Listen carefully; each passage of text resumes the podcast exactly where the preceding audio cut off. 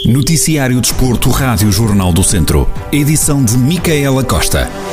O Viseu 2001 perdeu por 2-0 na deslocação ao terreno do Candoso, o jogo a contar para a sétima jornada da primeira divisão de futsal que se realizou esta quarta-feira.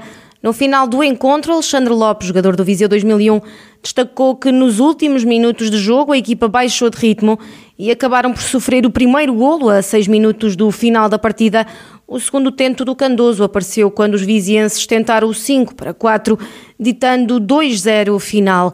Ainda assim, Alexandre Lopes sublinhou que a equipa está na luta e tem já uma batalha este sábado frente ao Sporting. Já Rafael Oteiro, da equipa técnica, disse que foi um jogo ingrato pelo resultado final e que foi o Viseu 2001 quem dominou grande parte do encontro.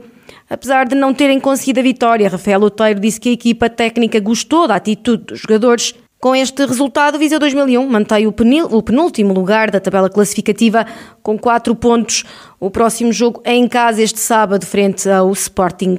Pode ouvir as declarações no Jornal de Desporto às 5 e meia da tarde.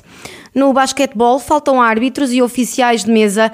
Atualmente a região tem 25 elementos, números que não são suficientes, como explicou José Oliveira, presidente do Conselho de Arbitragem da Associação de Basquetebol de Viseu. Para combater esta falta, estão abertas as inscrições para o curso de árbitros e oficiais de mesa, que decorre este mês, dias 22, 23, 25, 26 e 27. No BTT estão a decorrer as inscrições para o Demo BTT, evento desportivo organizado pelo Malhadinhas Clube e que se realiza no dia 28 deste mês. O Demo BTT estará, terá a modalidade de meia maratona de 40 km e maratona de 65 km. Para a prova estão já inscritos mais de uma centena de atletas. O Académico de Viseu já reagiu ao, ao, fim do cartão do adepto. A proposta para terminar com o cartão foi aprovada esta quarta-feira em Assembleia da República, uma decisão que o Académico diz aplaudir de pé. O clube foi dos poucos a tomar uma posição contra o cartão. Agora, conhecida esta decisão no Parlamento, o Académico lembra que o futebol é dos adeptos. A proposta de revogação do cartão do adepto foi da Iniciativa Liberal, PS e PSD abstiveram-se e o projeto foi aprovado com os votos a favor das restantes bancadas, assim como de oito deputados do Partido Socialista. A iniciativa liberal congratulou-se com o fim daquilo que dizem ser uma aberração jurídica que discriminava entre pessoas e estigmatizava grupos de cidadãos.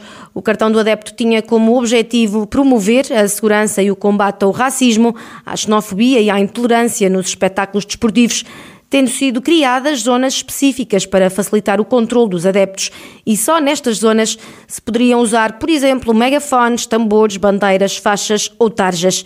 Desde o início, o cartão foi alvo de várias críticas por parte dos adeptos e até de vários clubes. Agora chega ao fim, depois de chumbado no Parlamento. Ouça as reações no noticiário das 5 e meia da tarde. Fechamos com a nota de que hoje a seleção nacional, a equipa das esquinas, defronta a República da Irlanda, um primeiro de dois desafios importantes para garantir o apuramento para o Campeonato do Mundo do próximo ano. Portugal ocupa o segundo lugar do Grupo A e tem menos um ponto e menos um jogo que a Sérvia, que será a próxima adversária. A divisão Encontro, Fernando Santos diz que será um jogo duro, lembrando que a Irlanda tem um público fortíssimo que apoia sempre os seus jogadores uma equipa que nunca se entrega, que luta muito e que sabe jogar e que por isso vai ser um jogo muito disputado. Recorde-se que João Félix, atleta viziense, está, na, está nas opções de Fernando Santos.